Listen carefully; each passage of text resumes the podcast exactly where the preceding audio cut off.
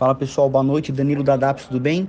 Bom, hoje de uma maneira geral as bolsas encerraram mais um dia no negativo, uh, repercutindo uh, tanto o receio dos investidores, a cautela dos investidores com relação à recuperação econômica associada à, à reclusão social na Europa por, por conta da, do, do coronavírus, até mesmo a França comentando que, que pretende dar um lockdown por um mês, como também a ausência da, da definição no estímulo fiscal americano. Isso, de uma certa maneira, trouxe um cenário mais negativo, do mesmo modo que ontem, hoje, é, novamente.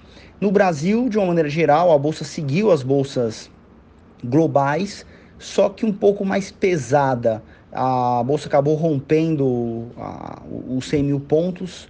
Uh, tivemos aí tanto uma, uma, uma um, um reposicionamento dos investidores na, na espera da reunião do Copom para amanhã, não pela possível mudança de juros, que não é o que o mercado imagina, mas de fato com a, a ata do que pode ser discutido de fato nessa reunião para as próximas para as próximas uh, para as próximas reuniões por conta da inflação que veio pontualmente mais alta.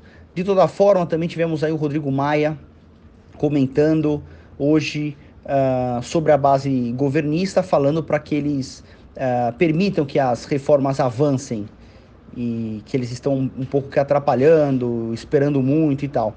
E isso acabou afetando o mercado de uma maneira geral. Então a bolsa fechou os 99.600 pontos aproximadamente, com uma queda de 1,4%. O dólar disparou hoje, foi para quase 5,70, está 5,69, com 1,17% de alta.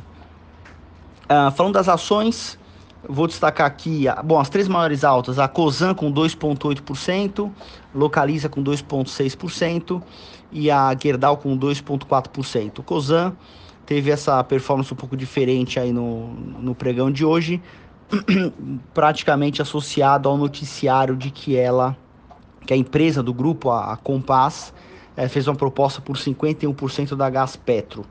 Uh, do lado negativo, tivemos aí uh, o, o, setor financeiro como um todo caindo. Santander, que abriu forte no pregão, caiu bastante, talvez associado aí à, à realização de lucro por conta da, da alta anterior.